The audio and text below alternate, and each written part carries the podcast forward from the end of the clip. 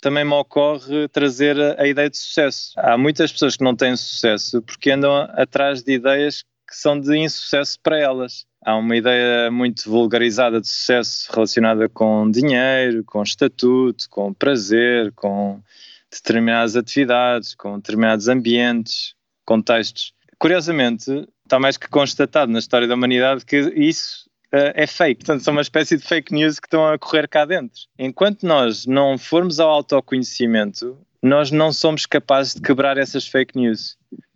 Nós precisamos de ir ao autoconhecimento para perceber o que é que é realmente importante para mim, o que é que realmente me deixa uh, satisfeito, feliz, uh, a transbordar de, de vida e de, de, criatividade.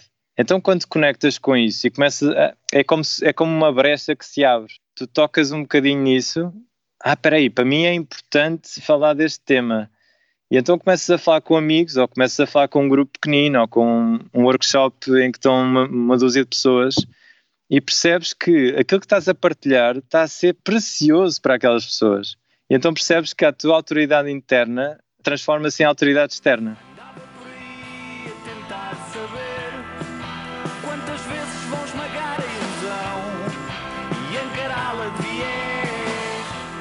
Olá e bem-vindos ao Falar Criativo. Eu sou o Rui Branco e este é o podcast sobre criatividade e as pessoas transformam as ideias em algo de valor.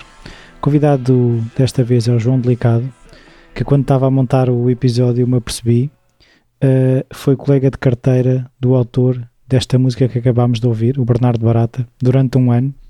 E, e achei graça quando estava a montar o episódio de me aperceber que os dois voltam a estar juntos, nem que seja num episódio do Falar Criativo.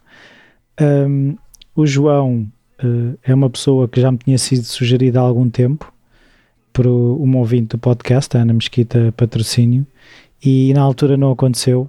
E depois a vida continuou. Anos mais tarde conheci o João, ele passou, passou a ser namorado da minha amiga e companheira de podcast, a Rossana Apoloni, o que tornou o contacto com o João mais frequente e eu achei que seria agora uma boa altura para conversar com o João. Infelizmente foi via Skype, mas uh, eu espero que vocês gostem desta conversa. Até já. Olá João, obrigado por eh, teres vindo ao Falar Criativo, mesmo que virtualmente através do Skype, mas isto é uma conversa que já deveria ter acontecido há muito tempo.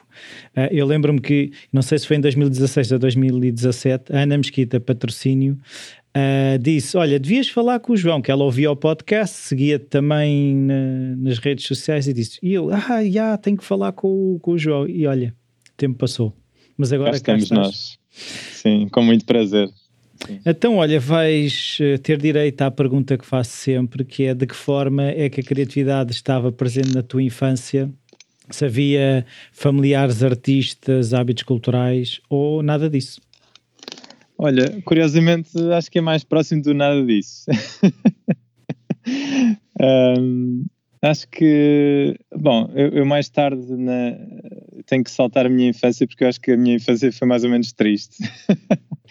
eu tive assim um daquelas infâncias que não tenho memória até, até bastante tarde, sei lá, 6, 7, 8 anos por aí. E depois uh, tenho, as memórias que tenho são são pouco felizes. Então eu acho que a criatividade não esteve muito presente nessa altura, uhum. basicamente. Certo. Então, mas eh, já havia algum, ou seja, já havia alguma ideia, por exemplo, do que é que tu gostavas de explorar? Se eras mais de livros, se eras mais de desenhar, se eras mais de ouvir música, de cavar, saltar? Uhum. Uhum. Olha, os meus pais tiveram a, a, a, feliz ideia de nos meter a fazer, por exemplo, construções na areia no, durante o verão. E então acho que talvez tenha sido das expressões mais óbvias da, da expressão artística na nossa casa. Foi que a partir dos 10 anos nós estávamos automaticamente inscritos nas provas da Praia das Maçãs, ao pé da qual nós passávamos férias, e então a família Delicado tornou-se famosa na Praia das Maçãs porque arrebatava os prémios todos. Uau, os, os escultores da areia. Os escultores da areia. Então já se falava na dinastia Delicado acerca das construções na areia na Praia das Maçãs. E pronto, ganhámos bicicletas e jogos e o meu irmão do meio chegou a ganhar um computador portátil na, na final das Construções da Areia. Pronto, foi por aí. Ou seja, a, nossa... a vida artística a dar frutos. Sim, e a nossa mãe, a mãe era aquela treinadora que, que, estava lá, fizesse chuva ou fizesse sol, e estou a falar isto literalmente porque às vezes íamos para a Praia Grande, um bocadinho ao lado da Praia das Maçãs, eh, onde tipicamente está nevoeiro até ao meio-dia, uma da tarde, e portanto nós às vezes estávamos a treinar, e eu digo mesmo treinar eh, enfim, propositadamente, estávamos a treinar na semana anterior à prova, ao, ao concurso né, oficial, e passávamos aquela semana toda a fazer treinos bidiários, que era de manhã e à tarde. E, e tinham condição física, também tinham correr antes de fazer as esculturas ou não? Bom, acho que o facto de remexermos a areia com os braços e os baldes de areia, isso tudo já era em si um exercício físico, portanto nós poupávamos ao aquecimento. Então, e isso, isso um, ou seja, indicava-te algum caminho que tu pudesses querer seguir, ou seja, se tu lá está. Eu sei que depois tu tiraste arquitetura, se calhar começaram aí as construções? Sim, acho que teve algo a ver, sim. Uh, acho que despertei para a área das artes. Uh, depois tive um bom professor no nono ano. Na altura ainda estava no Instituto Espanhol, portanto era o primeiro ODEBUP, para quem, para quem está familiarizado com o ensino espanhol. Uh, e então tive um bom professor que eu ainda me lembro dele e da relação que tive com ele. E lembro de, dele começar a elogiar portanto, eu obter reconhecimento, enfim, validação externa, no fundo, uhum. sobre as minhas capacidades. E depois, quando eu fui para a escola portuguesa, enfim, fui para a escola normal, digamos assim, um, voltei a encontrar uma professora que me marcou muito no décimo, décimo primeiro, décimo segundo, a professora Rosa Fazenda, uma mulher eh, muito inspiradora, muito dedicada e que, que também me abriu ali um horizonte diferente que depois, nesta sequência, estando eu num ambiente da área das artes, uh, aliás, estou aqui a dar um salto, não é? Como é que eu fui escolher a área das artes? Certo, pois. Enfim, um, olha, posso contar aqui brevemente que tive um, um episódio muito interessante com. Uh, naquela altura em que estamos a escolher a, a, a área, não é? Uhum. E que foi, eu, eu tinha uma mãe hospedeira e, portanto, vivia fascinado, eu, fui fascinado com aquela, uh, aquele mundo dos hotéis e das viagens, até porque ela, mais ou menos uma vez por ano, nós íamos para algum destino exótico com, pronto, com a família toda, né? Uhum. E, e nisto, eu andava apaixonado por esse meio do turismo, da hotelaria, e portanto estava muito voltado para esse lado. E, e nisto, isto também é um passo muito interessante de desvio na minha rota que seria natural, porque uh, eu fui fazer uns testes psicotécnicos na altura com uma psicóloga que na, na altura, pronto, uh, olha, realmente não sabia o que havia de escolher, então aceitei essa ajuda de bom grado, uh, aconselhado também pelos meus pais e tal. E lá fui fazer os testes psicotécnicos e ela diz-me uma coisa que eu nunca mais esqueci. Ela disse: João, hotelaria, não. Porquê? Porque você não, não fala francês. e eu, Bom, na altura estava no Instituto Espanhol, portanto, primeira língua era espanhol, era castelhano, segunda língua era inglês e terceira língua era português. Portanto, eu já tinha português como língua estrangeira na, na escola. Só que ela veio com esta, este argumento e eu, criança. Como se isso fosse esse argumento para alguma coisa. Tipo, eu, criança em defesa, a receber aquilo, tipo, ok, há aqui um impedimento muito sério que é aos 14 anos eu não sei francês, então não posso ir para a hotelaria.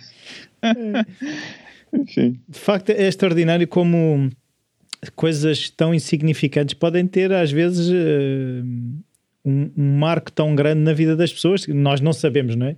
Nós uhum. estamos onde devemos estar, supostamente, mas, uh, mas é engraçado como tenha marcado, e, e agora, uh, visto desta forma, pá, o, o, o irrelevante que é o não saber falar francês aos 14 anos, não é?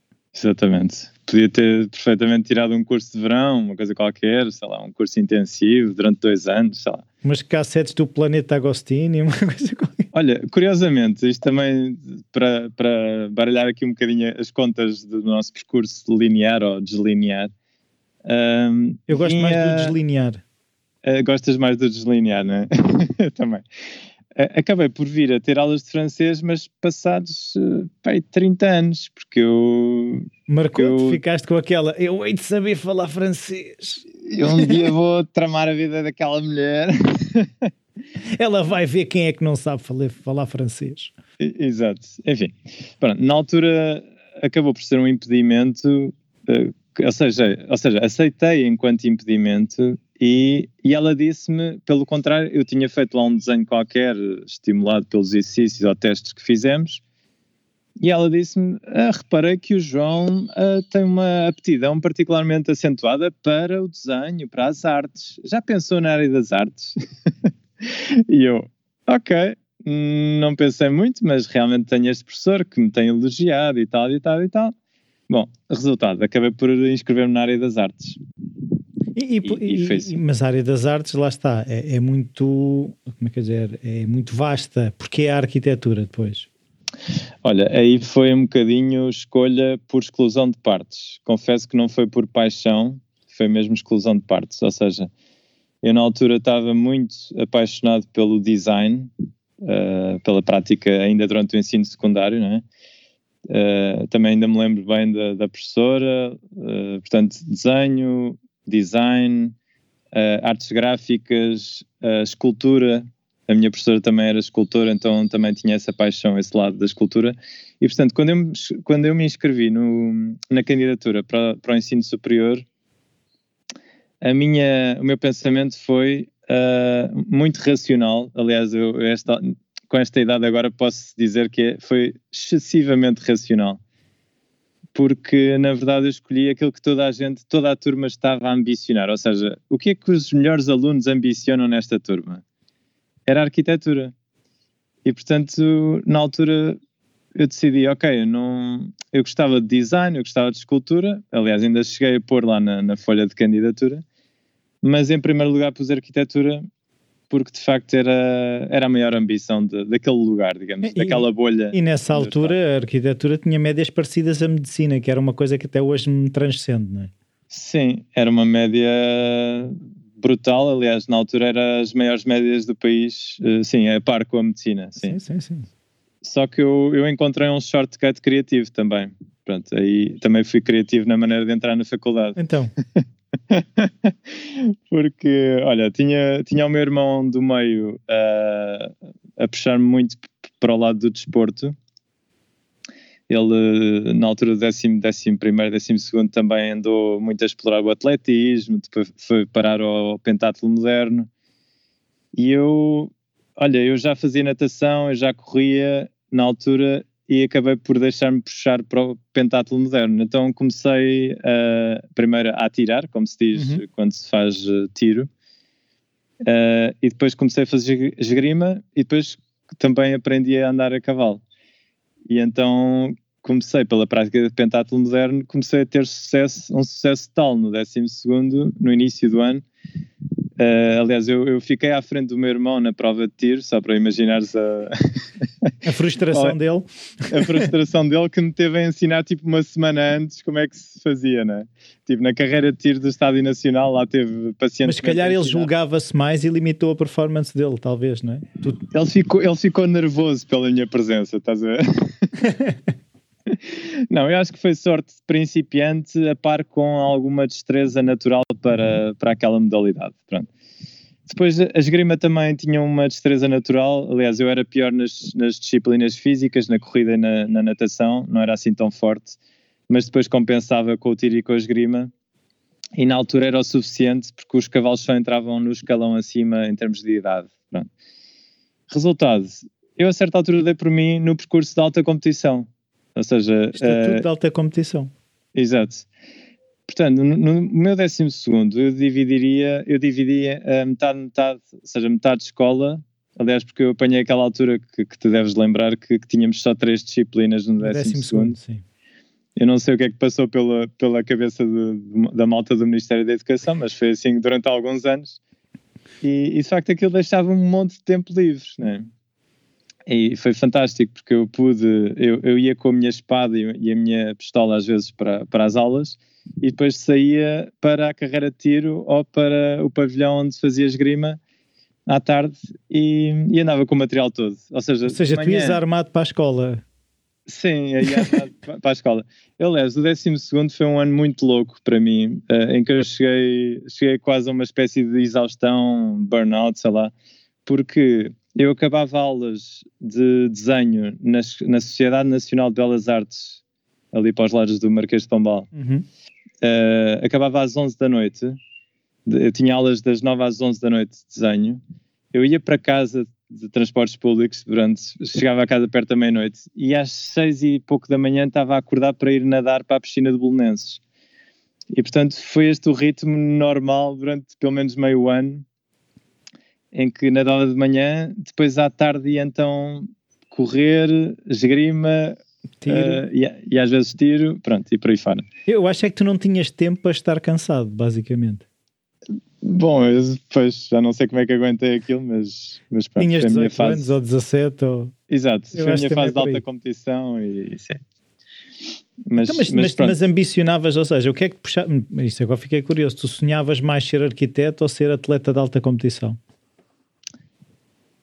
Olha, isso é uma ótima pergunta, por acaso. Um, eu na altura estava muito focado, eu acho que estava com o foco muito forte nas duas coisas ao mesmo tempo, sem, sem divisão. Olha, nem sei, eu acho que tinha muito claro que eram dois percursos a fazer em paralelo. Eram compatíveis? Uh, eram compatíveis, embora depois tenha pago a fatura no primeiro e no segundo ano da faculdade, porque são anos, ou foram anos muito exigentes do ponto de vista dos trabalhos. Enfim, acho, que, acho que é famoso o, esta, não é só a ideia, mas o, o aluno de arquitetura faz noitadas uh, com alguma normalidade a fazer maquetes, a fazer os projetos, a fazer os desenhos, a fazer o que seja. E eu aí uh, vi que havia alguma incompatibilidade entre, uh, digamos, a gestão física que eu precisava para, para o desporto e a, e a disponibilidade de tempo que precisava para a arquitetura. Então aí também sinto, sinto, que o primeiro e o segundo ano foram demasiado fortes, demasiado uh, exigentes. Sim. Mas isso fez com que, que desistisses do pentátulo? Sim, o pentátulo acabou por ficar ali um bocadinho mais arrumado a um canto, embora eu tivesse um compromisso que era, uh, tendo entrado com o Estatuto de Alta Competição, eu tinha um compromisso com a Federação que era de manter a prática desportiva uh, até ao fim do curso. Pronto. Coisa que fui cumprindo com algum arrasto e com algum, enfim, com algumas cedências de parte a parte, mas, uh, mas sim, no terceiro, quarto, quinto ano a, a prática desportiva ficou um bocado mais confinada. E então, então e depois, eh, sonhavas ser o Cisa Vieira que fez pentátulo ou... Olha, o, o pentátulo tem esta virtude de, de, da polivalência, não é? Uma pessoa habitua-se a, a, tentar ser bom em várias coisas ao mesmo tempo, sendo que não é bom em nada. Não é excelente em nada, mas é bom em muitas. Exatamente, melhor assim, obrigado. Um, a arquitetura, é engraçado, eu fui para a arquitetura também neste sentido de, ah, Uh, se calhar vou ser capaz também de continuar a produzir design gráfico, se calhar vou poder trabalhar em escultura, se calhar vou poder trabalhar em ilustração, se calhar vou poder trabalhar em arquitetura também. Portanto, estava também nesse sentido muito com, digamos, com o leque muito alargado de possibilidades a explorar. Não, mas isso é, engraçado, é engraçado eu, eu, eu ver em ti e, e, conseguir ver em mim também, que é, é quase um arrastar de, de não escolha. Ou seja, se eu posso fazer isto, eu posso fazer aquilo, o que é que me permite fazer isto, aquilo e o outro? Porque no fundo, no fundo, nós não queremos é escolher, parece-me. Por acaso, isso é uma observação muito inteligente. Uh, pois, e eu acho que tem a ver com uma coisa que é. Não deixar de fazer nada. uh, por um lado, manter tudo em aberto, por outro lado, de onde é que isto vinha? Eu acho que vinha de uma falta de autoconhecimento. Ou seja, ainda falta de espaço para olhar, olhar para dentro e perceber o que é que, que, é que te apaixona, o que é que é, o que é, que é realmente teu, na verdade. Né? Uhum. Porque hum, eu reconheço agora, pronto, com esta distância é fácil de olhar e ver com clareza, mas o, o desporto foi muito de influência do meu irmão do meio. Uh, eu depois, ainda hoje pratico desporto, portanto, não, não foi só a influência dele, portanto, também havia aqui uma apetência para isso, claro, é óbvio, mas foi muita influência dele o sentido de levar isto para o nível de competição. Né? E o lado da arquitetura, eu acho que também fui muito influenciado pela bolha em que eu estava inserido da área das artes e dos meus colegas e ser levado por esta onda de pá, arquitetura é que é, arquitetura é que é para onde vão os melhores, etc. Quando eu lá cheguei, uh, não me consegui apaixonar no primeiro e segundo ano. No terceiro ano apaixonei-me duplamente, porque me, pronto, tive um namoro com uma colega e, portanto, apaixonei-me por ela e apaixonei-me também pela arquitetura, porque acabámos por. Uh, começámos a fazer o curso a meias, não sei uhum. se conheces essa técnica. Sim. Que é. Tu eu vais a umas aulas. tu vais a umas aulas, eu vou a outras e depois juntamos uhum. a, a, matéria e pronto, e siga. Então, basicamente, nós dividimos o curso a, metade, fizemos uma divisão territorial e às vezes também tínhamos trabalhos de grupo que fazíamos os dois juntos, portanto, foi muito vivido a dois. E agora, apaixonar pela arquitetura propriamente, nunca me apaixonei. Foi, foi até ao fim assim. Cheguei a ter ótimas notas, cheguei a ter um, um prémio de mérito das, enfim, pela média que tinha mas uh, primeiro e segundo ano de trabalho já em estágio e trabalho profissional uh, foram suficientes para me fazer perceber que ali não era o meu lugar. Mas era o que, o que, é, que, o que é que te fez tomar essa consciência? Olha, uh, a falta de, falta de paixão, falta de, de querer, de vontade, de uma vontade intrínseca, ou seja, sentir que estava ali a cumprir um papel para o qual até tinha alguma aptidão, porque senão também não me contratavam e não me, não me apreciavam o, meu trabalho, mas sentir que, que eu próprio me sentia a esvaziar por dentro. Eu acho que, foi, que é esse sentido. Vazio por dentro, insatisfação, foram assim sinais Algo estava a sair e nada estava a entrar, não é? Sim, estava-me a entregar tudo aquilo Aliás, na, na fase, na, no primeiro emprego que eu tive foi numa, numa empresa importante em Portugal e, e que trabalha, que tem proprietária de muitos centros comerciais. E eu trabalhei na área dos centros comerciais e aquilo era bastante desgastante.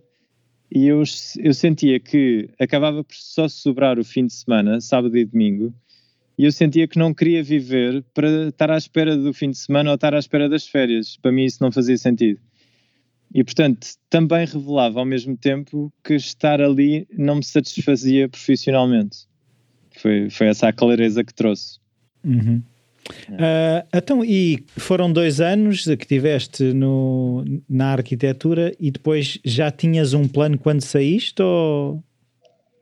Olha, foi, foi durante esse tempo, acho que coincidiu com bastante, enfim, bastante precisão Portanto, eu quando saí da, do curso uh, foi o, aquele impacto do mundo real, né? a pessoa sai do curso, eu acho que o curso, não sei como é que está nesta altura, mas na altura em que o fiz, eu acho que andámos um bocado a brincar aos arquitetos. Uh, muito projeto em papel, muita imaginação, muita fantasia.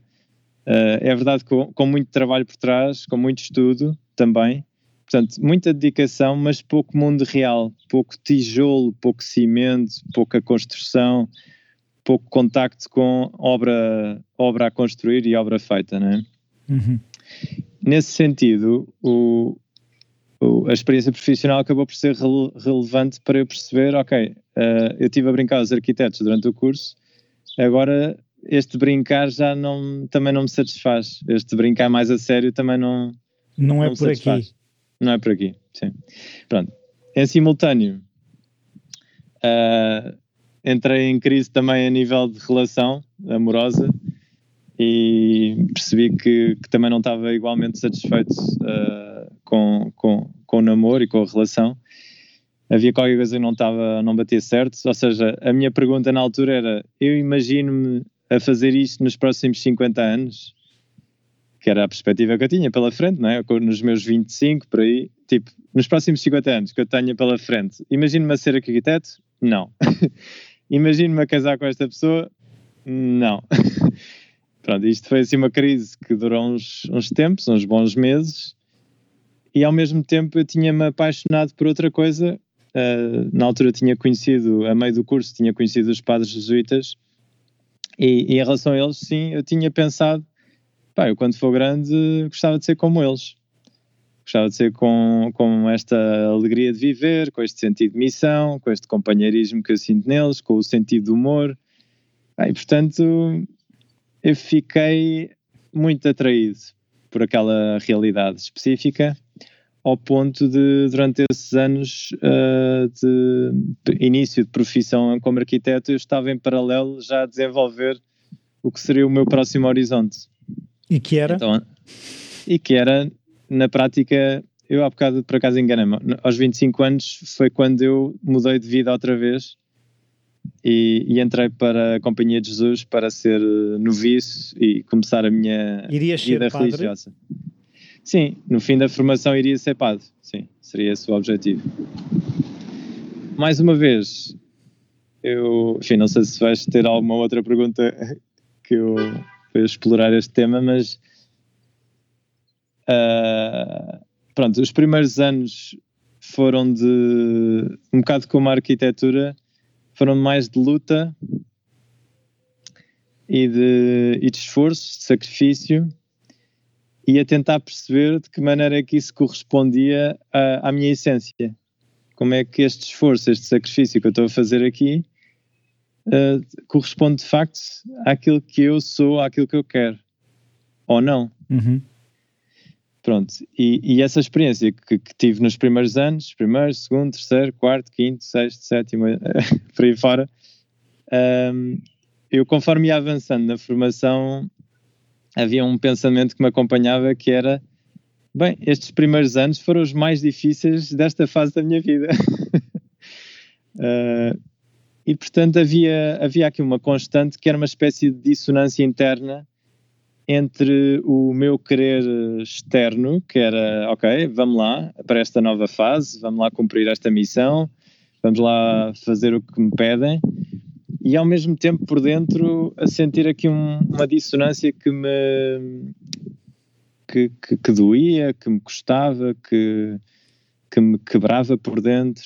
Mas isso é uma coisa, por acaso, é, é algo que eu também às vezes dou por mim a pensar, e já agora que, que foste por aí, gostava de, de falar um bocadinho, um bocadinho contigo sobre isso, que é a questão de porque é que nós achamos que tem que haver esforço, ou seja, porque é que achamos que nas fases iniciais aquilo implica esse, lá está, essa, esse esforço, esse ser difícil, encaramos que se não for difícil é porque não vale a pena? Hum. Bom, eu ainda vejo com naturalidade o facto de as fases iniciais serem difíceis, porque, uh, pelo menos na minha experiência, a aprendizagem uh, parte sempre de uma base rude, rústica, sei lá, tosca, em que nós nos encontramos, uh, tipo diamante em bruto, é? que, que precisa de ser dilapidado e, portanto, há uma parte que eu acho que é necessária de de esforço, de sacrifício, de dor até, e que precisamos de atravessar para limpar e para, no caso, aprender um novo vocabulário, uma nova gramática, uma nova maneira de estar e de ser, uhum. que, que antes não eram naturais e, portanto, até que sejam naturais, leva o seu tempo. Então, quando é começas a questionar esse esforço, essa dor? Ou seja, qual é que é o, o ponto em que, ok, este esforço faz parte da aprendizagem, este esforço já não faz parte da aprendizagem? Hum. Essa é a pergunta. tu és um ótimo entrevistador, portanto fazes estas perguntas assim on, on target. Olha, um, no meu caso, eu tive que eu tive que aprender com é um bocado, tenho a imagem do bater com a cabeça na parede, não é? Uhum. Às vezes a pessoa sente-se a bater com a cabeça na parede, ok, uma vez, duas vezes, três vezes, ok, está bem, se calhar da próxima vez já não vai ser assim, ou se calhar na próxima fase, ou se calhar no próximo ano, ou se calhar quando eu mudar de cidade, ou quando eu mudar de missão, ou quando eu mudar. Bom, a verdade é que isto pode arrastar-se ad eternum, e eu podia ainda hoje lá estar uh, se não fosse a certa altura perceber que hum, que há qualquer coisa que precisa de ser minimamente natural, há qualquer coisa que precisa ser minimamente saudável. Uhum.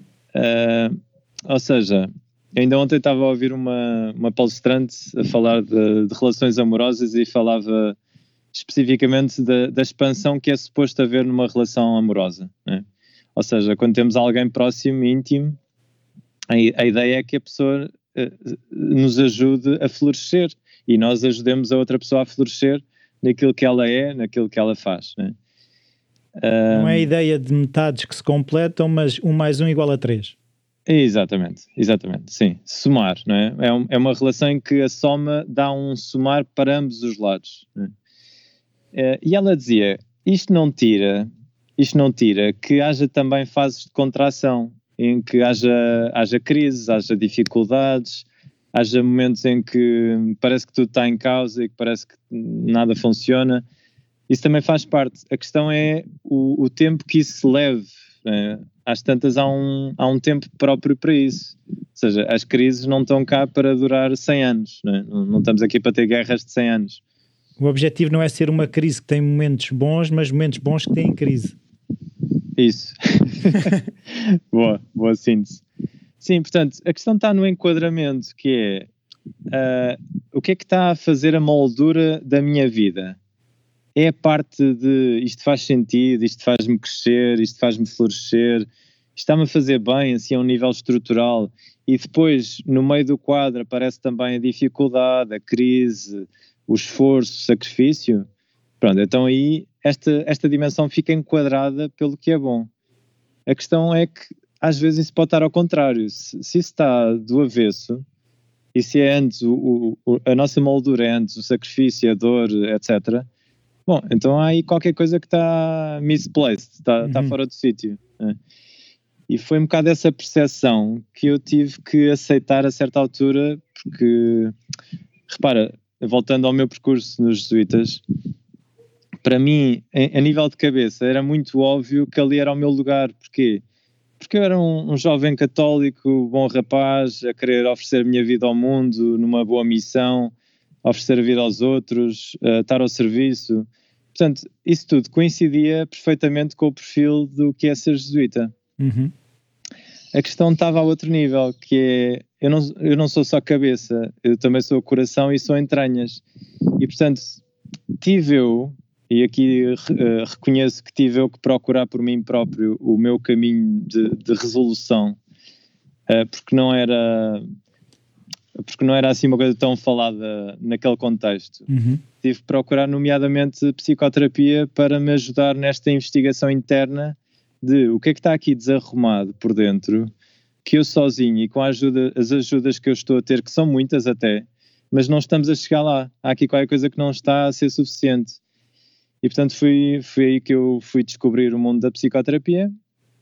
Tive que, tive que pedir uma ajuda fora, e aqui eu, eu acento este, esta dimensão porque para mim foi essencial, que é, fui procurar ajuda com alguém que estava fora do campo da moral. Ou seja, fora do campo do julgamento de isto está bem, isto está mal. Uhum. Eu, eu, precisei de uma companhia, de alguém que pudesse comigo visitar a minha, o meu território interior sem estar a apontar o dedo, sem estar a dizer tu não devias ser assim, sem estar a dizer tu devias ser melhor ou devias fazer de outra maneira. Não fizeste o suficiente ou... Ou não és o suficiente, ou olha, tu és uma vergonha, que, que raio de homem és tu. E então, com essa visita... Estás sempre a desistir das coisas. Estás sempre a desistir das coisas, tu és uma noda, pronto, que é um tipo de, enfim, de diálogo interno possível, né? Então, tive que ir procurar na psicoterapia essa ajuda de alguém que, que veio comigo de coração aberto e mente aberta para olhar simplesmente e observar, ajudar-me a reconhecer a minha realidade interna. E isso foi um passo fundamental. Uh, estamos aqui no contexto da criatividade, não é? E, e acho que é um passo fundamental para a criatividade é aceitar aceitarmos como somos, porque enquanto não nos aceitamos como somos, não chegaremos onde queremos chegar.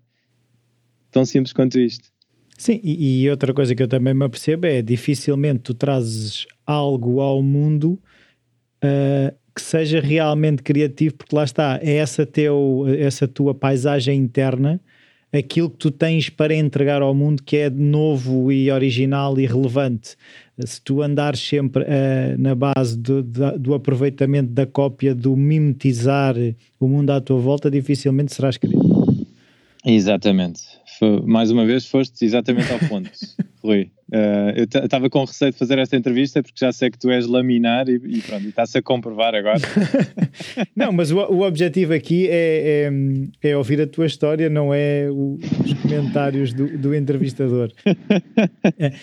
E, e então, ou seja, tu fazes esse percurso uh, de fazeres tu psicoterapia e onde é que aparece o coaching, assim, uh, ou seja, deixaste o caminho jesuíta de um momento para o outro, foi algo que se foi foste afastando, como é que isso processou? Olha, uh, sinto alguma vergonha partilhar isto, mas foi um ninguém processo... Ninguém está a ouvir. Pronto, ninguém está aqui a ouvir, portanto Olha, foi um processo semelhante, que eu agora vejo como semelhante uh, ao que eu atravessei na fase do namoro, do fim do namoro, primeiro namoro que eu tive, na fase da arquitetura, e também em relação à profissão como arquiteto, que foi, foi uma espécie de morte lenta. Uh, se calhar nesta altura gostava de ter feito uma eutanásia, porque se calhar tinha sido mais rápido, mas uh, ao mesmo tempo tenho que reconhecer com humildade que foi o processo que eu precisei de fazer na altura pronto, uh, o João naquela altura não estava preparado para fazer um processo mais rápido. E portanto fiz sofrer algumas pessoas uh, e fiz-me sofrer sobretudo a mim porque me arrastei em processos que não estavam a ser fecundos, não estavam a ser frutuosos. Mas na verdade o que tu disseste há pouco uh, é, é fundamental, que é eu tive que partir muita pedra de cá dentro para descobrir continentes desconhecidos que eu tinha uh, escondidos até então. E, e aqui vem muito aquela metáfora do, do tempo do, das descobertas, que é nos mapas de, de há, 500, há 500 anos, uh, são, são muito engraçados porque se vê os mapas feitos a partir da, das costas, da, da costa dos continentes, porque era por onde os navegadores andavam, e portanto eles só descobriam a costa e desenhavam a costa em função do que eles percebiam e, e, é um bocado isso que também se passa na interioridade, que é, eu tive que sair do velho continente, neste caso a minha cabeça, para navegar por mares desconhecidos, porque fui obrigado, fui, fui tive que, por uma questão de sobrevivência uh, existencial interna, tive que navegar para mares desconhecidos e horizontes e rasgar, uh, rasgar o horizonte para chegar a, a, ir pela costa dos continentes desconhecidos e perceber que havia o continente, nomeadamente do coração, e o continente das entranhas que eu precisava de conhecer para ser mais inteiro. Né? Nas Sim. palavras do, mas, do Carl mas, Jung. Mas, mas, o que eu, mas o que eu vejo, ouvinte, ouvinte, há coisas que começam a fazer sentido para mim, que é o percurso a, a escolar académico é um percurso de cabeça, de razão, ou seja, nós chegamos aos 18, 19, 20, 25 anos uh, completamente desligados do sentir. E isto está a dizer, o coração e as entranhas é o sentir. E, e nós não somos uh, ensinados a sentir ou sequer validados pelo sentir, somos validados pelo output que produzimos de a frase, o texto, não é? A, a uhum. conta que fizemos em matemática, o edifício que desenhamos, não é? Uhum. É isso mesmo. Sim, nós, nós sofremos daquilo que se chama iliteracia emocional e até acrescentava a iliteracia espiritual uh, para dar uma outra dimensão também de outra escala. Porque nós, na verdade, habituamos a, a educação, a, a escola, o, o, sistema educativo em geral está desenhado para nós sermos trabalhadores. Aliás, para sermos empregados. É, isto está tudo desenhado para sermos empregados. E, portanto, quem, quem sai, quem sai do, deste circuito é gente um bocadinho estranha Uhum. Uh, eu recordo-me um, um, episódio engraçado com a minha sobrinha. Uh, ela era, agora tem 14 anos, mas na altura tinha para aí uns 10. E ela virou-se para mim uh, um dia, uma tarde qualquer que estávamos a passear juntos. E ela diz: Ó oh, tio, uh, porquê é que tu não trabalhas? Uou! e, então eu olho para ela e digo: O quê? Porquê que eu não trabalho? Então eu tive que pesquisar cá dentro na minha cabeça o que é que é trabalhar, o que é, que, ela, que, é, que é trabalhar para ela, não é? Pronto, e percebi. tanto o pai como a mãe dela, uh, na verdade, têm o, o, chamado emprego, Sim. que é, tem, tem um horário, trabalham para uma instituição, recebem um salário, marcam férias com essa instituição, etc, etc, né? O, digamos o trabalho mais, mais comum, mais típico. Uh, eu, pelo contrário, acabei por entrar numa via de, de trabalhador independente que, que, trabalha muito em casa, que, que, gera o seu horário, que às vezes até faz férias quando, quando é dia de semana e trabalha quando as pessoas estão de férias. E portanto, às vezes a minha vida anda um bocadinho baralhada e, e voltada do, do avesso. Mas, mas na verdade é a vida que eu mais gosto e, e é a vida que eu tenho escolhido nos últimos anos. Mas como é que, ou seja, agora é aquilo que acabaste por se calhar eh, desviámos um bocadinho, que é chegámos ao, não, ao, ao estar na cabeça, mas depois o, de facto foste procurar o corpo, o que é que te fez sair? Hum, é? hum, hum. Essa busca? Sim. Sim, olha, primeiro tornou-se claro que não tinha condições para continuar eh, no percurso eh, de formação dos jesuítas, na medida em que já, já tinha feito tudo, digamos, esgotei todas as possibilidades, uh, todos os meios de ajuda, todas as, as possibilidades, enfim, de, de esclarecer e de me sentir confirmado naquele caminho. E senti que só podia, só podia encontrar ajuda para o meu caminho fora, noutro lugar e foi isso que eu fiz. Eu, eu prometi a mim mesmo que iria. Uh, isto também é uma coisa que, que acho que nunca partilhei, mas acho que neste contexto faz sentido.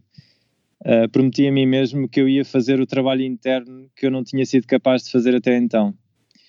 E, e, na verdade é isso que eu tenho feito. Já, já estou, enfim, já passaram sete anos, estou no oitavo ano uh, pós uh, vida nos jesuítas e, e, é isso que eu tenho feito, um aprofundar que, cada vez mais profundo, consistente, em que hum, o coração e as entranhas têm feito cada vez mais parte, sobretudo porque, em conjugação com a cabeça, acredito que fazem esta antena, entre aspas, esta antena que nos torna capazes de ter uma vida ligada em conexão com Deus, com o universo, com a criação, com e, e, é isso que nos faz criativos ultimamente. Uhum. E, e, quando tu tens de tomar uma decisão, neste momento, imagina, uh, ouves mais uma coisa, ouves mais outra, fazes um conselho entre as três, entre as quatro, como é que fazes? Hum, hum. Ótima pergunta também. Um, olha, eu ainda hoje tenho algumas dificuldades na tomada de decisões importantes ou na tomada de decisões pequenas também às vezes como aceitar ou não aceitar um cliente, por exemplo. Uhum. Às vezes falo, tenho que falar com a minha agenda. por exemplo, uh, custa-me imenso e reconheço aqui uma dificuldade pessoal que é custa-me imenso dizer não. E eu todas as, todas as semanas tenho que dizer vários nãos. Uh, a convites que me fazem, a pedidos que me fazem, Uh, porque a minha, a minha agenda, e aí é que entra a conversa com a agenda, a minha agenda está constantemente a dizer: João, não, já não dá, já está a mais. E já tu começas sabes... a negociar com a agenda, é isso? É, eu, eu, eu, eu, tenho que ter uma conversa que é reconhecer que há, há determinadas tarefas que eu ando a arrastar há semanas ou meses que, pá, que num momento eu devia ter cumprido, que num momento eu terei que fazer. E, claro, eu sou apaixonado pelo que faço, sou apaixonado pelo acompanhar pessoas nos seus processos de crescimento. E, portanto, o ponto sensível é mais uma pessoa que me contacta no sentido de pedir ajuda para um processo, seja de coaching ou de psicoterapia. E eu sinto que, olha, é um bocadinho o meu coração salta de vontade. Sim, uh, vamos a isso. Estou desejoso de começarmos este processo, estou desejoso de te servir no teu processo pessoal, etc.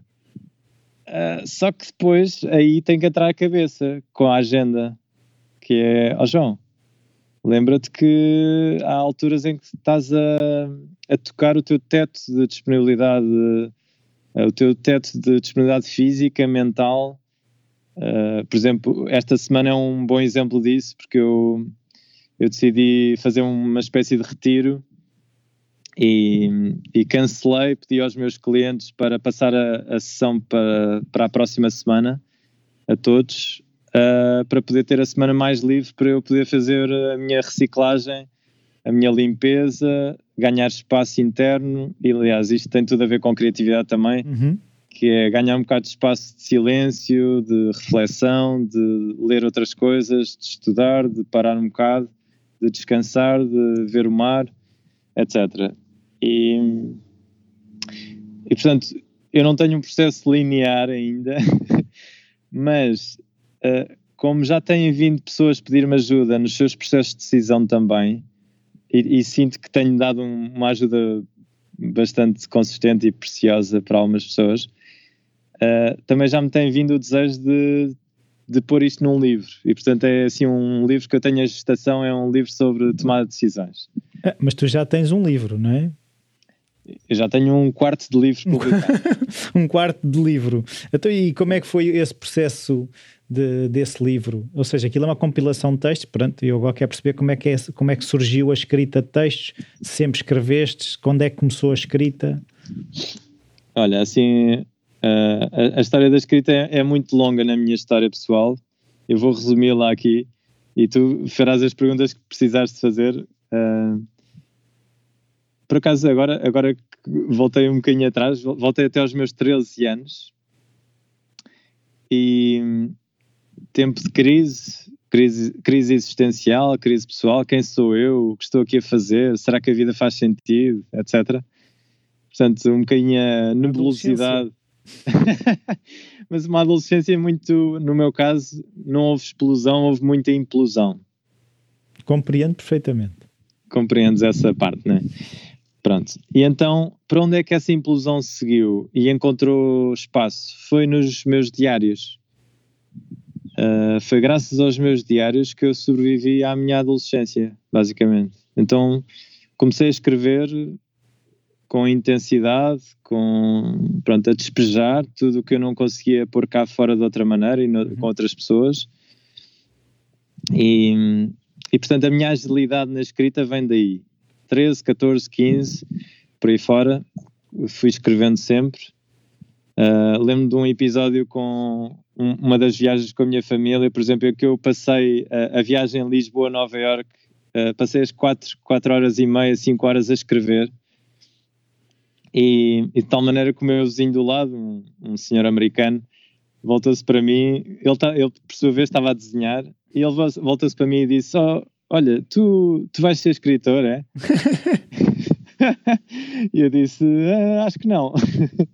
Na altura estava mais voltado para a área das artes. Né? Pronto. E, e, pronto, depois o que é que apareceu? Mais tarde, uns anos bons mais tarde, apareceu o blog, uhum. o Ver para Além do Olhar. E porquê? Olha, foi uh, o desejo de partilhar a minha investigação interna com outras pessoas. Acho que comecei a perceber que aquilo que era válido para mim em termos de aprendizagem era também muito frutuoso quando partilhado com outras pessoas. Uhum.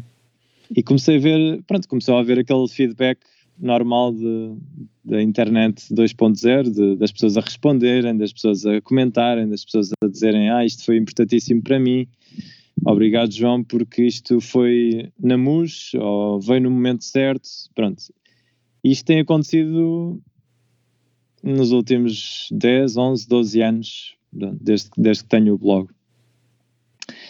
E em simultâneo com o meu percurso uh, nos Jesuítas, houve uma altura em que houve um, uma pessoa com quem eu trabalhava que me disse: Olha, João, eu tenho um convite da Rádio Renascença para começar a escrever umas orações da manhã.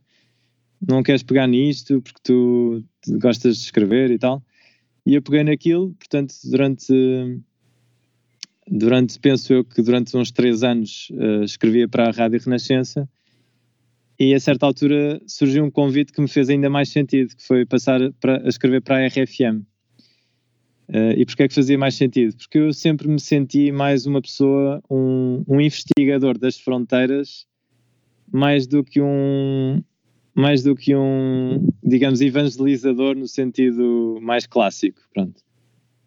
Portanto, sou, sou mais um homem de fazer pontos e de, de estar nas fronteiras do que estar no, no núcleo duro de, no caso da, digamos, do, da, da Igreja Católica, no caso de, de, falar de Deus num sentido explícito. Mais de dúvida e, do que de certeza. Mais de que, saber caminhar nas dúvidas e, e, ajudar outras pessoas a caminhar nas suas dúvidas do que estar a falar a partir de certezas absolutas, sim, por aí. E então o convite para a RFM foi assim uma porta que se abriu uh, fantástica. Passei a escrever mais, uh, passei a escrever três textos por semana até hoje, portanto já lá vão 11 anos. Isso são muitos textos. São muitos textos, é fazer os cálculos. Eu já, fi, já fiz os cálculos, acho que dá tipo 1500 textos, 1600 por aí. Então não há aquele. Então eu escrevo do quê? Esta semana o que é que eu vou falar? Ou hoje. Ou é, ou é natural? Olha, isso também tem tudo a ver com a criatividade, não é? Que é. Uh, eu, eu passei por uma crise pessoal, existencial, na altura, na altura em que estava a ponderar sair de, da Companhia de Jesus, dos jesuítas, e, e, sinto que nessa altura a fonte secou. Na altura eu estava no meu terceiro, quarto ano de, de escrita para a rádio, e portanto, para a rádio, para a RFM, e cheguei a ponderar, eu tive quase alinhavado o, o e-mail que eu ia enviar à coordenadora a dizer uh, vou parar por aqui. Uh, a dizer que agradecia muito o percurso que tínhamos feito e que ia ficar por ali. Felizmente eu não cheguei a enviar esse e-mail, ficou, ficou, ficou nos rascunhos. Em vez disso, eu suportei, digamos assim, suportei aquela fase de crise com mais esforço, um bocadinho mais de sacrifício na escrita talvez com menos ideias um, e provavelmente menos bons os textos. Mas passada essa fase de crise veio o florescimento, veio uma fase em que eu pessoalmente vi como se fosse o deserto a verdejar e a florescer. E se isso aconteceu internamente, aconteceu também a nível de escrita. Uhum. E então voltei a ganhar o fulgor e a vitalidade normal, digamos assim. Olha, e, e desde então eu não me queixo de ter ideias. Não ter não ideias? Me não me faltam ideias. Sim. Aliás, eu, eu tenho mais ideias do que aquelas que sou capaz de escrever. Como assim? Ou seja, tu poderias escrever 10 textos por semana? Sim. Tendo o tempo, eu poderia escrever 10 ou 15 textos por semana. Eu acho que Mas poderia... preferias, ou seja, se tivesses que escolher uh, passar os dias a escrever uh, ou fazer o trabalho que fazes de coaching, psicoterapia, o que é que escolhias? Olha, eu acho que um, ehm, houve uma fase em que eu tinha isto muito arrumadinho, que era um terço para cada. para não então, ter que escolher. eu na verdade sentia-me bem, era com o equilíbrio entre as três, ou seja, estou a incluir uma outra, um outro âmbito, que é sabendo que a escrita, digamos, é assim um primeiro, uma primeira manifestação desta interioridade uhum. E que o acompanhamento de pessoas é um fruto também dessa escrita. Eu, a certa altura, também comecei a fazer uh, workshops e palestras. Uhum. E portanto a minha vida, numa certa altura, dividia-se mais ou menos 30% para cada parte. Uhum. 30% escrita, 30% acompanhamento, 30% workshops. Uhum. E eu, eu, diria que isso está perto do meu ideal e daquilo que eu uh, desejo para um futuro próximo. Uh, mas também, também me tenho deixado uh, moldar pelas circunstâncias presentes de cada fase. Isso significa, por exemplo, que nesta altura eu estou no que eu considero um período sabático em relação a workshops e, e palestras. Uh, vou fazendo aqui e ali pontualmente alguma intervenção, uhum. a, a, convite, né? mas estou muito dedicado, muito, sobretudo, se calhar 70% do meu tempo está dedicado a, a atendimento uhum. e uns 20% a, a escrita, mais ou menos. Mas isso e... parece-me também que está ajustado aos tempos em que estamos, não é? Hum, em que sentido? Em que sentido? Porque é assim, uh, se calhar o, o, apoio que tu estás a dar eh, no momento em que nós estamos, se calhar as pessoas precisam desse trabalho mais um para um do que se calhar um workshop ou um evento. Uh, se calhar é essa, essa leitura da realidade que também te faz ajustar ao hum. mundo, não é? Sim, sim, também tem a ver com isso, sim. E, e, neste momento, enfim, havendo confinamentos e por aí fora, também a verdade é que workshops por agora não, não há condições práticas, né? Eu também, agora que isto faz-me lembrar numa, numa questão que já, já me coloquei, porque eu vi colocada, que hum. é a questão de o, o, que é que tu pretendes mais? Uh, largura com pouca profundidade ou profundidade com pouca largura?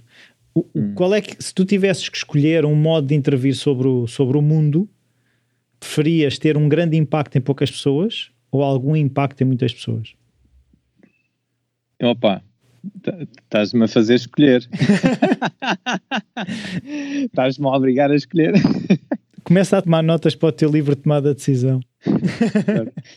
eu, eu, depois vou-te entrevistar para, para, esse livro. Olha, hum, é uma excelente pergunta porque, porque me deixa no, no território do meio de novo, que é eu tenho-me visto a atuar nos dois campos. Uh, a escrita a chegar a muita gente uhum. e de facto é impressionante os números. Uh, fico, fico muito satisfeito por saber que há tanta gente a ser uh, impactada pelo que eu vou partilhando e, sobretudo, por saber que há frutos positivos. Uh, portanto, eu acho que consigo fazer isso com as várias áreas de intervenção. É? A escrita para apanhar mais gente, mais uhum. pessoas, mesmo uhum. deslocalizadas geograficamente, Uh, continuo confinado à língua portuguesa porque é, é, a minha língua mãe e é aquela em que me expresso melhor e, e acho que, enfim, por, por, agora não vejo sentido em publicar noutra língua. Talvez em francês. Talvez em francês, por exemplo.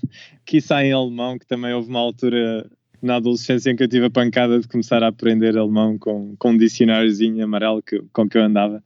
Mas pronto, isso foi uma mania que durou uns meses só. Mas por agora tem feito feito sentido comunicar em português.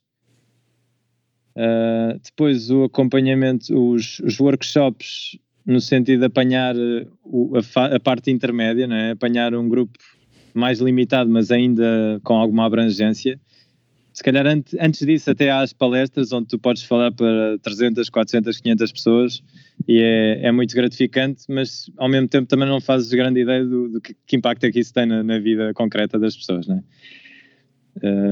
pronto, depois os workshops uh, é um, um ambiente que me apaixona. Uh, o, o, trabalho em grupo é, tem um poder impressionante de transformação. Tenho visto isso. Às vezes até mais forte do que o trabalho individual. Uhum. Uh, são trabalhos diferentes, uh, mas o, no trabalho em grupo, às vezes há vergonhas que caem mais facilmente do que no trabalho individual curiosamente. Há a energia do ah, tu também não és perfeito. Isso, sim. Ah, tu também vives isso. ah, eu não sou esquisito. É isso. É, é o ah, eu não estou ah. sozinho, não é? Eu, eu não estou sozinho. Isso tem um impacto tremendo, porque agora que estás a verbalizar isso, é, acho que tem tudo a ver com vergonha. Uhum. Que, que é a vergonha talvez seja dos maiores obstáculos ao nosso crescimento interno é eu não me sentir válido, eu pensar que estou errado e que, e que não estou aqui a fazer nada, que eu sou mais um que, que podia ser prescindível aqui. Não, e, e a questão é, é eu, o que eu vejo é, é uma crença muito irreal que é nós sabemos que não existe a perfeição, no entanto, julgamos sempre perante um modelo de eu tenho que ser perfeito. E a vergonha é todas as minhas imperfeições. Eu não tenho vergonha das minhas perfeições, mas tenho hum. vergonha das minhas imperfeições. E quando eu aprendo que elas não são só minhas, hum. eu aí permito-me partilhar mais sobre aquilo que lá está, que eu achei que era só meu. Uhum, uhum. Sim. Olha, uh, o outro dia eu tô, também estou a falar da vergonha porque hum, na última semana andei. Eu, eu, de vez em quando tenho, tenho um autor que vou seguindo né? No, nos YouTubes e nos podcasts e por aí fora. E, e, houve uma semana em que eu andei muito à volta da Brené Brown a autora daquele Shame e Vulnerability. Sim. sim.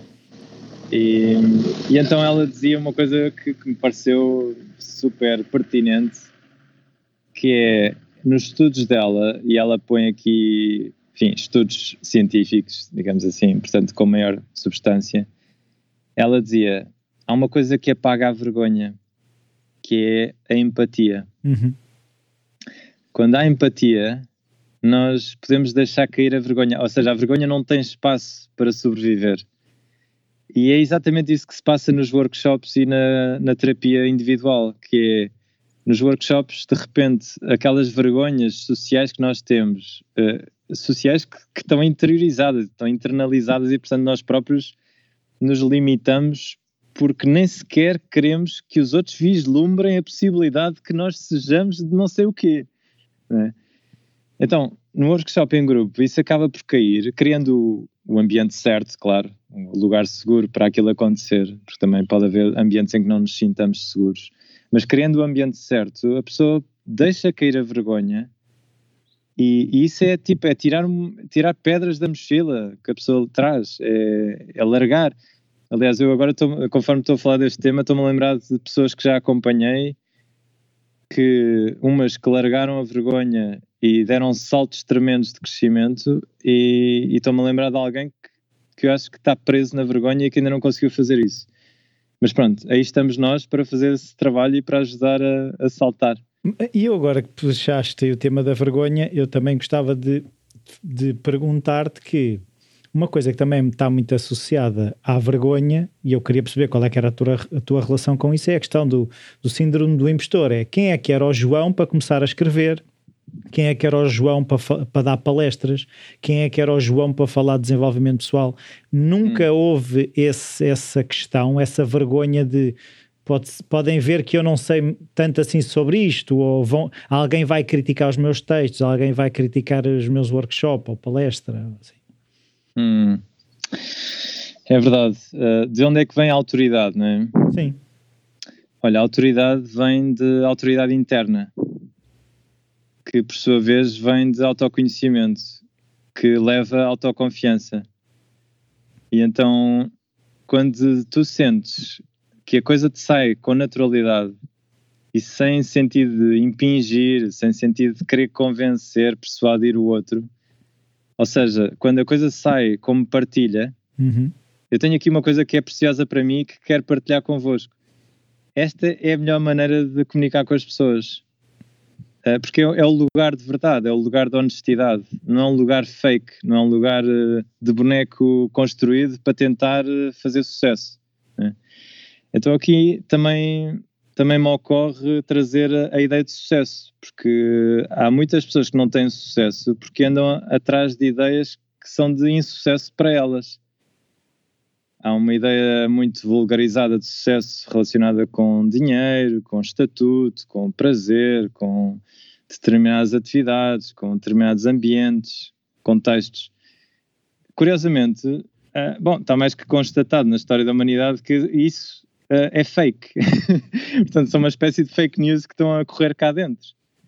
Enquanto nós não formos ao autoconhecimento, nós não somos capazes de quebrar essas fake news. Nós precisamos de ir ao autoconhecimento para perceber o que é que é realmente importante para mim, o que é que realmente me deixa uh, satisfeito, feliz, uh, a transbordar de, de vida e de, de, criatividade. Então, quando conectas com isso e começas, é, como se, é como uma brecha que se abre. Tu tocas um bocadinho nisso. Ah, espera aí, para mim é importante falar deste tema. E então começas a falar com amigos, ou começas a falar com um grupo pequenino, ou com um workshop em que estão uma, uma dúzia de pessoas, e percebes que aquilo que estás a partilhar está a ser precioso para aquelas pessoas. E então percebes que a tua autoridade interna uh, transforma-se em autoridade externa. Não, mas o que eu acho, o que eu, é assim, lá está, lá, como eu uma, uma vez já te, já te disse quando, quando, quando tu foste ao ousar ser, que, que a questão é, eu vou ouvindo e as coisas começam aqui a, a fazer ligações e é engraçado a maneira como tu articulaste isso. Fez-me logo todo o sentido que foi. Eu tenho algo para partilhar, não é? Eu vou-te falar sobre isto, não é, não é sobre ti. A partir do momento, no fundo é isso que tu estás a dizer, é, é algo que não sou eu, E quando é algo que não sou eu, é muito mais fácil de partilhar do que quando é algo que, em que o meu valor está associado a isso. Eu agarro-me uhum. àquilo como se o meu valor tivesse condicionado da aprovação da, daquilo ou não. Quando aquilo é uhum. sobre há algo que está uhum. aqui e que eu quero partilhar, mas não é meu, uhum. é algo. Exato, sim. Aliás, isso é um ótimo termómetro para medir, porque ninguém está ninguém está isento de movimentos egóicos, não é?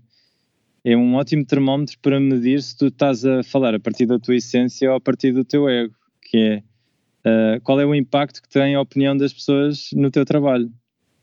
Aquilo que as pessoas dizem de ti, bem ou mal, o bem uh, torna-te mais orgulhoso, é pá, então há aí uma desintonia, né? Uhum. O, quando dizem mal, ficas destruído, ficas frustrado, desiludido, é pá, então também há aí qualquer coisa fora de sintonia, né? E portanto, a opinião dos outros, uh, mais do que a validação externa, que essa é relativa, uh, importa como termómetro para a tua validação interna. Que é, tu estás centrado, estás conectado contigo, com a tua verdade, com a tua, com a tua essência. Então, a partir daí, tu podes comunicar com os outros. E, e, e a reação deles deixa de interessar. Se há pessoas que, que, se afastam, ou que não se identificam, ou que têm uma opinião diferente, isso deixa de ser um problema. Está tá tudo bem. Na minha experiência, é isto que vale. Uhum. Até que alguém prova o contrário.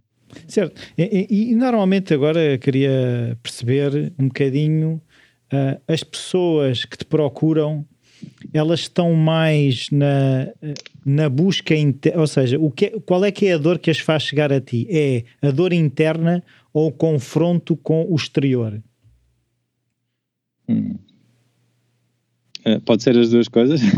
pode, pode, mas, mas poderia haver, imagina, uma, um, uma percentagem maior de uma coisa ou uma percentagem maior de outra. Hum. Um, se calhar precisava de esclarecer o que é que entendes por uh, uma dor interna e um problema externo.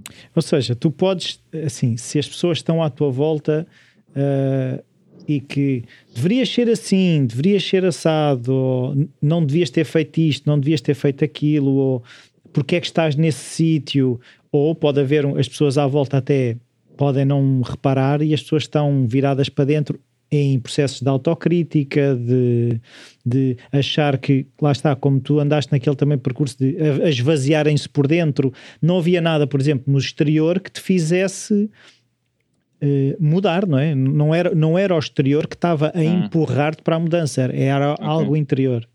Hum, hum. Olha, eu acho que na maior parte dos casos uh, é mais interior, sim. São mais. Uh, é mais a dor, é o sofrimento, é o sem sentido, é a ansiedade, é algum género de depressão mais leve ou mais pesada, é, é o corpo dar sinais também de que algo não está bem. É, é, por exemplo, o, o, dormir mal à noite, o, o ver-se a fazer coisas que gostaria de não fazer, mau, maus hábitos, más companhias, uh, tudo, tudo, isso são sinais que a pessoa, sim, que, que as pessoas vão trazendo como estou fora da minha sintonia. Né? E com a humildade necessária aproximam-se e dizem: Olha, preciso de ajuda para, para poder ler melhor, para poder uh, perceber, reconhecer que vozes internas são estas que circulam cá dentro e perceber onde é que está a minha verdade, onde é, onde é que eu estou no meio disto tudo. Uhum. Então, olha, uh, sendo respeitador do teu tempo, há aqui umas quantas coisas que eu não quero deixar de, de, perguntar, que é como é que tu estruturas os teus dias? Porque já disseste mais ou menos que gostas de dividir de forma igual, mas como é que é o dia? O dia começa cedo. Uh, eu, eu sei que sim, que já te apanhei na praia relativamente cedo, logo a dar um mergulho, uh, mas pronto. A questão é: começa cedo, uh, começas logo em consultas depois de, da tua prática desportiva? Como é que funcionas? Como é que tu te organizas? Uhum.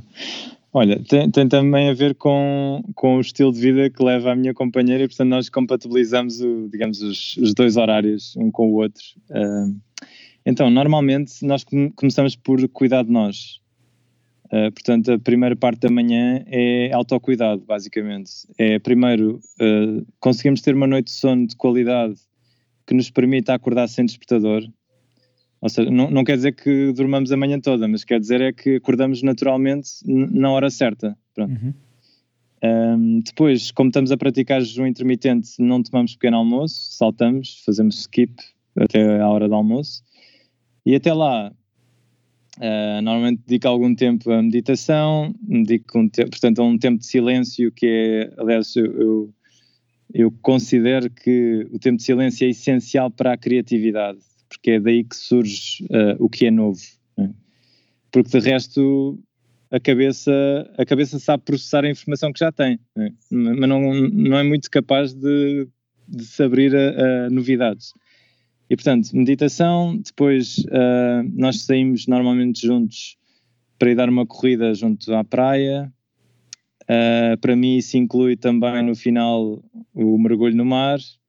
Uh, eu há tempos estava a trocar umas mensagens com o meu irmão e dizia: o meu irmão está a viver outro, do outro lado do mundo, em Timor-Leste, e, e, ele dizia que lá a água era tinha uma temperatura boa e que cá em Portugal ele não era capaz de tomar banho como eu tomo durante o ano inteiro. E eu disse-lhe que a certa altura eu tinha decidido que qualquer altura do ano era boa para. Eu tinha a época balnear aberta e, portanto, era boa para, tomar um mergulho, para dar um mergulho. Pronto. Isso faz parte da minha higiene física mental também. Eh, é um ótimo momento em que o, o corpo, sendo âncora do presente, ou seja, o nosso corpo permite-nos ancorar-nos ao presente. Naquele momento não dá para pensar em mais nada, senão no mar, na água, no corpo, na sensação, e, e, esse, e o prémio é a saída. Uh, não, não é que a entrada seja agradável, isso eu garanto. Mas a saída é super, super agradável. É super, é uma sensação de frescura. Pronto, e aí volto para casa, às vezes faço, aprendi a fazer alguns exercícios também para trabalhar a parte superior do corpo, que eu antes descurava, até ter uma crise no ano passado, uma crise, enfim, de, com uma dor aguda, e aprendi a cuidar melhor também da, da parte superior do corpo. Depois banho, depois começa a parte prática do dia, tipo secretariado, mails, comunicações, eh, às vezes tenho algum encontro, alguma reunião, uh, telefonemas, basicamente. Depois almoço, sexta, também para mim é, é essencial para, para o meu bem-estar e a capacidade e disponibilidade física e mental para, para o que vem a seguir. E normalmente é dedica tarde, início da noite a sessões uh, com, com clientes, com pessoas, portanto, sessões individuais. Uhum. Uh, agora, nesta altura, muito online. Uh, tenho alguns clientes, sobretudo de coaching, que, que que acompanho presencialmente. Pronto. Mas, e a escrita pronto. dos textos entra onde? Olha, a escrita é, um, é uma tensão que eu vivo, uma tensão criativa, porque, uh, enfim, em, em trocas de, de, impressões com a Rossana, que também escreve bastante, uh, noutro estilo, mas também escreve, eu às vezes. Sim, num estilo de uh, digerir livros como poucas pessoas e depois aquilo é tudo processado na máquina roçana. Exato. Muito metódica na escrita. Muito metódica, sim. Uh, eu já lhe disse para pôr mais coração e mais existência ali, mas, mas ainda não estamos lá, mas lá chegaremos. Um... Eu, eu, vou dando as dicas também no podcast que faço com ela, não é? Vamos, vamos, eu trago muito do coração para ver se para, para bombar, é? para bombar. Pronto, mas a escrita, eu, eu, por exemplo, às vezes acordo com uma ideia na cabeça e salto logo para um papel, um pedaço de papel e tomo notas sobre essa ideia. Às vezes é no duche, às vezes é na corrida, às vezes é quando estou a ouvir alguém num podcast ou num YouTube. Uh, e portanto tenho sempre o meu bloquinho de notas ao pé onde escrevo. E é aí que acontece aquele fenómeno que eu te contava há bocado, que é uh, eu tenho mais ideias do que aquelas sobre as quais sou capaz de escrever. Eu há tempos peguei num, por exemplo, num ficheiro que eu tenho no computador onde eu vou pondo essas notas e eu é um daqueles uh, editores de texto muito básicos. Uhum, né? Notepad. Pronto, uma coisa assim. E houve um dia em que eu peguei naquilo e passei, fiz copy-paste para um documento do Word. E, e, eu fiquei com os olhos esbugalhados, porque aquilo totalizava 200 e tal páginas no Word. Portanto, estás a ver a quantidade. Material não falta. Material não falta. É, material escrito, não publicado há muito. É, então, mas é engraçado ver que se calhar é um bocadinho as pessoas que às vezes eh, têm esta, esta coisa de não têm ideias, é um bocadinho não terem uma prática de as caçar, não é? Porque aquilo que eu percebo é que tu estás sempre de alguma forma a caçar as ideias e, e a agarrar, nem que seja como ouvi uma vez a descrição que é agarrar, nem que seja pela cauda, não é? Ela está a fugir e nem que seja pela cauda tu agarras, eh, acho que é na palestra da Elizabeth Gilbert sobre criatividade, em que ela fala de uma, acho que era uma poeta qualquer, que uma poetisa, acho que é o termo correto, de uhum. agarrar, a, a ideia estava a fugir, ela ainda conseguia agarrá-las pela cauda, né? e se calhar o hum. exercício é esse que tu fazes, não? Sim, olha, agora está-me a ocorrer esta ideia de que é, é semelhante aos sonhos, que é quando tu sonhas, há ali aqueles breves segundos em que Quando estás acordas? a acordar, ou, ou, ou, agarras o sonho naqueles segundos, ou já escapou, já foi. Né? E às vezes a inspiração vem dessa maneira também, mas durante o dia. Que é, aparece uma frase, a minha imagem que me vem é aqueles avi as avionetas que às vezes passam nas praias com os anúncios uhum. disto e daquilo. E às vezes é como se passasse na minha mente, passa assim uma, uma avioneta dessas com uma ideia e eu, eu leio aquilo e fico, ah, olha que interessante. e então, ou, ou, eu apanho logo um papel e, e, e, tomo nota, ou o avião vai embora. E não há resistência à fase seguinte, é que, por exemplo, eu vou-te dar o, o meu exemplo, que é, eu também estou sempre a caçar ideias. Só que depois há ali um momento em que, quando é para desmanchá-la, prepará-la para depois, eh, de facto, ser digerida, ali é que há alguma resistência. Eu sou bom a caçar, mas menos bom uh, a abrir a peça e a desmanchá-la para a mesa. Certo, certo. Acho que somos parecidos também nisso. uh, aliás, eu houve uma vez que houve uma, uma colega destas artes que ficou impressionada porque eu, numa apresentação do livro, eu partilhei que cada texto de nove linhas que eu entrego na, na RFM eu, eu confio que pelo menos uma hora, uma hora e meia de trabalho está. Ou seja, nove linhas é uma coisa que tu escreves num minuto ou dois. Uhum. uhum. Né? Mas, tendo em conta o, o esculpir, o talhar, o, enfim, a, a minuciosidade de põe esta palavra, tira aquela palavra, uh, estas duas frases ainda não, não ligam, uh, isto não faz sentido, ou há duas ideias no mesmo texto, não pode ser há aqui um trabalho por trás que, que talvez algumas pessoas não imaginem. Portanto, os textos que eu publico na RFM muitas vezes são um trabalho duro que está ali por trás. Portanto, a seguir à inspiração vem a transpiração e como dizem os mestres, uh, normalmente o trabalho criativo é 90% de transpiração e 10% de inspiração. Uhum. E se não houvesse prazo, tu escrevias? Ou seja, transformavas a ideia em alguma coisa? Se não houvesse esse compromisso?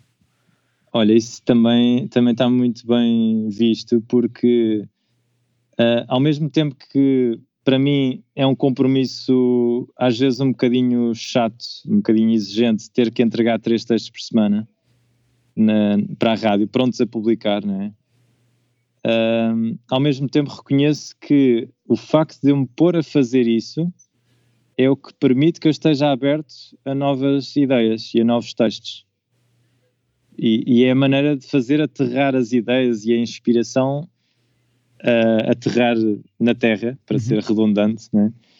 para, para que possam florescer.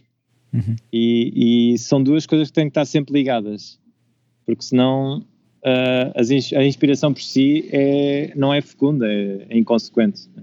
Uhum. Então, olha, uh, uh, mais uma pergunta que é um livro ou livros que tenham sido importantes para ti na tua vida? Opa! Ah, podes dizer três. Eu sei que normalmente a pergunta é traiçoeira que há pessoas que dizem Ei, são tantos. Pode ser por autores? Pode ser por autores, mas vais ter que referir um livro de cada autor, certo?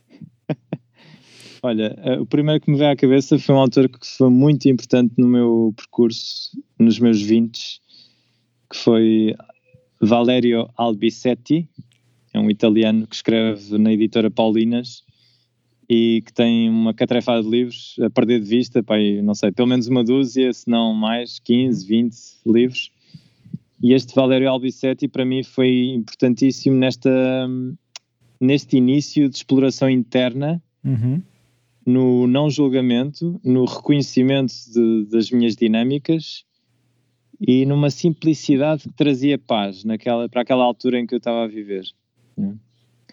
E portanto é um homem que também é um, é um escritor com, com o seu processo criativo também. Sei que ele não publica, sei que publica muito regularmente e que leva tipo um ano a, a digerir, a, a, fazer digestão, melhor dito, uhum. a fazer a digestão de cada livro. E portanto é alguém que, que trabalha muito o que escreve. Um, outro livro importante eu não tenho assim. Eu, eu tenho muitos livros são referência, mas. Uh, não sei se sei, se sei indicar assim individualmente. Eu acho que me vou lembrar depois de gravarmos. De então imagina, imagina, imagina que dos livros que leste me tinhas que recomendar um. Para mim, se isso facilitar. Olha, o que, o que me está a ocorrer neste momento Uh, é um livro que eu ainda não li, mas que tenho recomendado a algumas pessoas porque já o tenho folheado e já tenho, pronto. E lá está, tenho seguido a autora no YouTube que é a, a Coragem de Ser Imperfeito, da Brené Brown. Por acaso já li. Já li.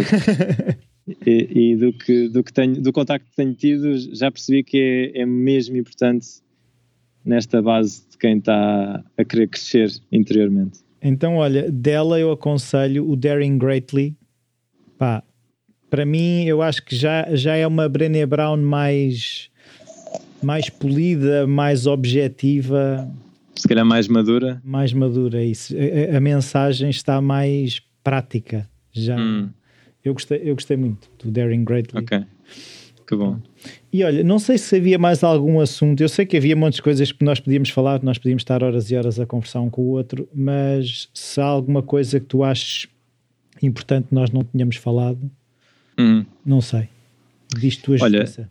Sim, acho que só acrescentava isto, que é, uh, para mim, acho, acho espetacular tu teres este podcast do Falar Criativo, uh, porque permites traduzir a criatividade para, para a vida concreta das pessoas. Porque ainda há muito a ideia de que a criatividade é dos artistas. Ainda há muita ideia de que a criatividade é, é, sei lá, é nos museus, ou é nas, escolas, na, nas aulas de arte, ou é, ou é a criança com, com lápis de cera. Pronto, com jeito para o desenho, etc. E, e chamamos a isso criatividade. E isso é, é só uma pequeníssima expressão da criatividade para mim a criatividade é um tema central na vida. Por isso é que um dos workshops que eu fazia era todo dedicado à criatividade. E eu acho que mesmo no, no ambiente que eu tenho, continuo a manter bastante contato com pessoas uh, da religião e da espiritualidade e por aí fora, um, eu, não, eu tenho ideia que as pessoas ainda têm um olhar muito limitado da criatividade que precisa de ser uh, alargado. Uh, e eu vejo a criatividade como a expressão da espiritualidade. Certo. Porque quando nós estamos conectados com a nossa essência, é aí que acontece a criatividade. É daí, é, é essa a fonte da criatividade, a verdadeira fonte da criatividade. E isso faz-me lembrar, não sei se já leste no Tornar-se Pessoa, há um texto que é uh, do, do Carl Rogers, que é a questão de o ser, quando está uh, bem, o ser humano é por natureza criativo. E ele não Exato. está a falar no ser criativo no num sentido, lá está, artístico da coisa. E é hum. engraçado tu falares na questão da religião, e agora automaticamente a minha cabeça foi para se Deus é entendido como o Criador, porque é que depois há essa limitação da criatividade para algo como tão concreto hum. como uma pintura ou uma escultura ou uma música? Exato. Sim, isso, isso, também tem a ver com uma ideia estática da criação, que é a ideia que Deus uh, pegou numa varinha mágica, criou o mundo e, e o mundo ficou criado. Né? Não, ele também teve uma fase inicial de esforço. Pronto, mas eh, eh, de uma ideia estática temos que passar rapidamente para uma ideia dinâmica, que é Deus não criou o mundo, Deus cria, cria, atualmente está a criar o mundo. Né? Uhum. E assim como um artista uh, pode criar uma obra de arte, mas ele próprio vai dizer que a obra de arte não acabou quando ele fez o último traço. Uhum. Ele vai dizer que a obra de arte acaba na parede onde ele vai parar, porque vai ser interpretada pelas pessoas que o vão ver. É. E eu acho que e é, isso, e é um bocadinho isto que também me fez chegar ao falar criativo. E esta ideia foi esta questão de a ideia de a nossa maior criação ser a nossa vida. Ou seja, uhum. o, ato, o ato criativo ser acima de tudo a maneira como vivemos, não é? Uhum. Sim, também, também me sinto muito estimulado por essa ideia. E é isso que eu, mesmo nas fases de frustração, que também gostava de passar aqui a, essa, essa mensagem que é, há pessoas que eventualmente me leem e me acompanham que acham que eu devo ter a vida perfeita e a vida deve estar sempre na maior e com, com o estado de uhum. espírito sempre em cima mas não, uh, a verdade é que todos temos os nossos vales profundos, temos as nossas dores e eu também tenho as minhas e a criatividade para mim não é não é que eu passe por cima dessa realidade, é saber atravessá-la com melhor qualidade. Uhum. É isso que é a criatividade para mim. Uhum. É, é, lá está, é tal coisa de fazer limonada com os limões da vida, não é? Uhum, Basicamente exato. é isso. Isso mesmo. Muito obrigado, João. Foi um prazer ter-te aqui no Falar Criativo e se calhar ainda iremos um dia para uma parte 2 se estiveres disponível para isso. Muito bem. Olha, obrigado, Rui, e obrigado também a quem nos esteve a escutar. Enfim, espero ter deixado boas sementes aí para criar coisas. Muito obrigado. Abraço. Bem-vindos de volta. Espero que tenham gostado. Eu gostei muito de ter esta conversa com o João. Houve muitas coisas que aprendi acerca do João e, e, pelo que eu percebi, ele também foi dizendo coisas que se calhar nunca tinha dito em público. Uh, e fico muito contente que ele tenha tido essa, essa abertura para, para partilhar coisas que se calhar uh, ele ainda não tinha dito. O Falar Criativo continua, semana sim, semana não, cá estamos. E uma das formas que podem apoiar o podcast é partilhando com as pessoas que, que conhecem. Podem deixar as avaliações e as críticas no iTunes. Podem ir à página do podcast e tem lá uma, um separador que diz apoiar o podcast. Também podem apoiar aí. Qualquer dúvida, sugestão, o e-mail rui.falacreativo.com está sempre disponível. Fiquem então a aguardar as vossas mensagens e até ao próximo episódio.